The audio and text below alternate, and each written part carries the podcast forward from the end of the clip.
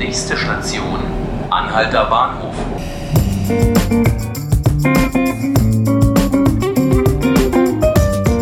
Hallo und herzlich willkommen zu 5 Minuten Berlin, dem Tagesspiegel Podcast. Mein Name ist Jonas Bickelmann und ich spreche heute mit Jan Oberländer vom Tagesspiegel Berliner Magazin. Hallo Jan, schön, dass du da bist. Hallo Jonas. Jan, in der neuen Ausgabe vom Berliner Magazin, die jetzt diesen Samstag rauskommt, ist das Thema Hoffnung. Habe ich das richtig zusammengefasst? Ja, es geht sozusagen um Hoffnung angesichts der nahenden Apokalypse. Man kann ja verzweifeln nach den Nachrichten äh, dieses Jahres und auch äh, jeden Tages eigentlich, wenn man sich die Welt so anguckt.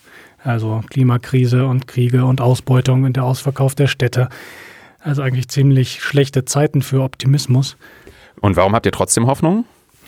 Weil es glücklicherweise ja so ist, dass nicht alles einfach so hingenommen wird. Ähm, gerade in Berlin arbeiten ziemlich viele Leute gerade an guten Ideen für eine bessere Zukunft.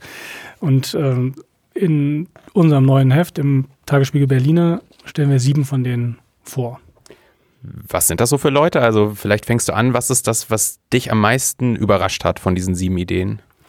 Ähm, das ist tatsächlich das, auch die Geschichte, die mit einer ziemlich coolen visuellen Illustration auf dem Cover des Magazins ist.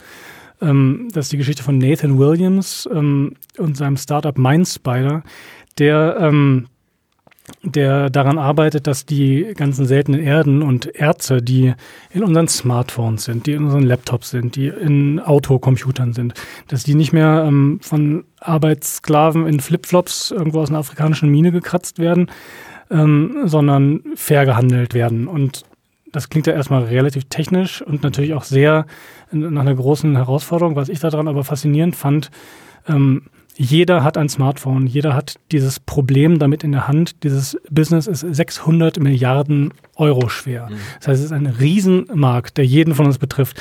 Und dass in, in so einem Markt so viele Missstände ähm, vorhanden sind, wie sie tatsächlich aktuell sind, dass äh, Kriege, Bürgerkriege geführt werden, ähm, um sich an diesen Erzen, diesen Erzvorkommen zu bereichern, zum Beispiel. Und was hat Nathan Williams da für eine Idee? Wie will der das ändern? Der hat äh, die Idee, eine Blockchain äh, zu entwickeln, die wie so ein ähm, Qualitäts- und äh, Ethiksiegel für diese Erze funktioniert. Das heißt, jede Lieferung dieser, dieser Erze, also jeder zum Beispiel Zinkbarren aus einer aus einer Mine kann so einen QR-Code haben, ähm, der über den feststellbar ist, eben mit Hilfe der Blockchain-Technologie sicher und fälschungssicher abgespeichert, wo dieses Erz abgebaut wurde, welche Zwischenhändler dieses Erz äh, weitergeleitet haben und äh, welche Qualitäts- und Ethikstandards diese, die Unternehmen, die beteiligt waren an dieser Herstellung, ähm, befolgen.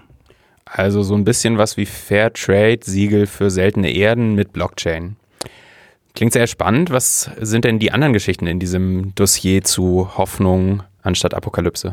Es gibt zum Beispiel die äh, nicht sehr appetitlich bis jetzt aussehende, aber ähm, appetitmachende Geschichte von äh, Mason Risk. Das ist auch ein Berliner Startup-Unternehmer, der mit äh, seiner Firma Mush Labs an einem Fleischersatz arbeitet aus Pilzfasern. Ähm, wenn man Bilder davon sieht, ist das eher noch sowas wie so eine ähm, noch nicht mal wie eine Hackfleischmasse, sondern eher wie Bauschaum. In relativ naher Zukunft, äh, wie es so aussieht, wird da aber ziemlich schmackhaftes, zum Beispiel Burger in Anführungszeichen Fleisch daraus entstehen. Ja, Fleisch ist ja auch ein riesiges ökologisches Problem. Dann haben wir schon mal zwei, vielleicht noch eine. Für die anderen muss man dann ins Magazin schauen. genau. Ähm, was ich noch einfach sehr charmant fand, weil es auch äh, ein Riesenmarkt ist, der uns alle betrifft, nämlich äh, Blumen. Also zum Beispiel Schnittblumen, äh, Blumensträuße, die man zu Geburtstagen verschenkt. Ähm, viele dieser schönen Blüten werden in zum Beispiel Kenia unter enormem Wasserverbrauch angebaut, unter enormem Kerosinverbrauch, 1000 Kilometer nach Deutschland mit dem Flugzeug gebracht, um dann bei uns am Küchentisch zu stehen. Ähm, die äh, Lilly Erasin aus Wedding hat mit ihrem äh, Laden Blumen Goldbeck ein anderes Konzept, die verkauft nämlich nur saisonale und regionale Blumen, die auch total schön aussehen, die manchmal vielleicht ein bisschen weniger exotisch blühen, ähm, dafür aber nicht so viel Sprit verschwenden. Und diesen Ansatz fand ich total lobenswert und einfach eine, eine gute Idee. Was sind sonst noch für Geschichten in dem Heft, außer diesem Dossier? Ähm, wir haben zum Beispiel ein Porträt über die Autorin Semil Shahin, die mit ähm, Taxi, ein total hartes, schnelles, beunruhigendes Buch über die Auswirkungen eines namen- und ortlosen Kriegs geschrieben hat. Ähm, es war in dem Porträt von Johann Vogt wirklich gut zu lesen, dass die Pistole, die in Semir Shahins Atelier liegt, äh, nur ein Requisit war für eine Videoarbeit.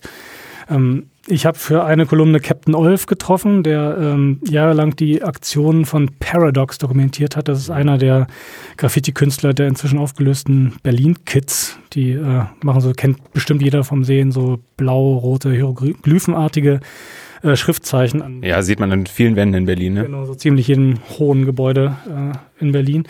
Äh, und äh, Captain Olf hat diese Aktivitäten regelmäßig gefilmt und fotografiert und der, als er mir erzählt hat, äh, och, auf einer fahrenden U-Bahn fühle ich mich nicht unsicher. Da habe ich schon gedacht, okay, die ähm, Sicherheitseinstellungen der unterschiedlichen Menschen gehen offensichtlich sehr weit auseinander.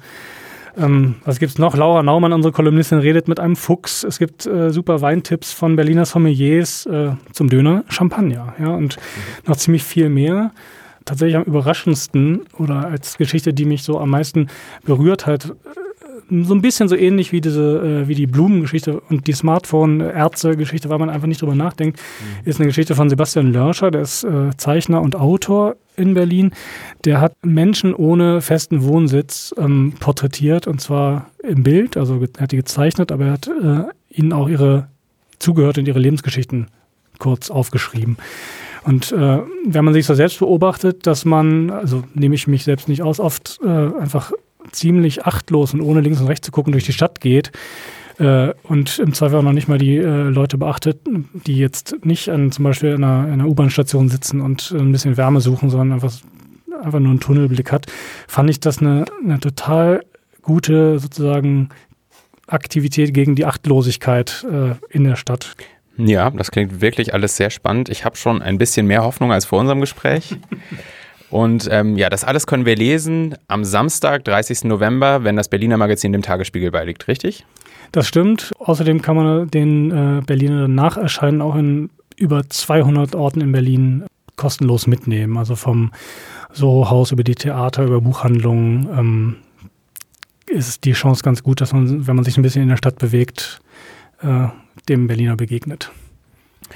Ja, wunderbar. Das heißt, selbst wenn man den Tagesspiegel nicht jeden Tag kauft, kann man den Berliner bekommen. Aber ansonsten am 30. November liegt er auch bei.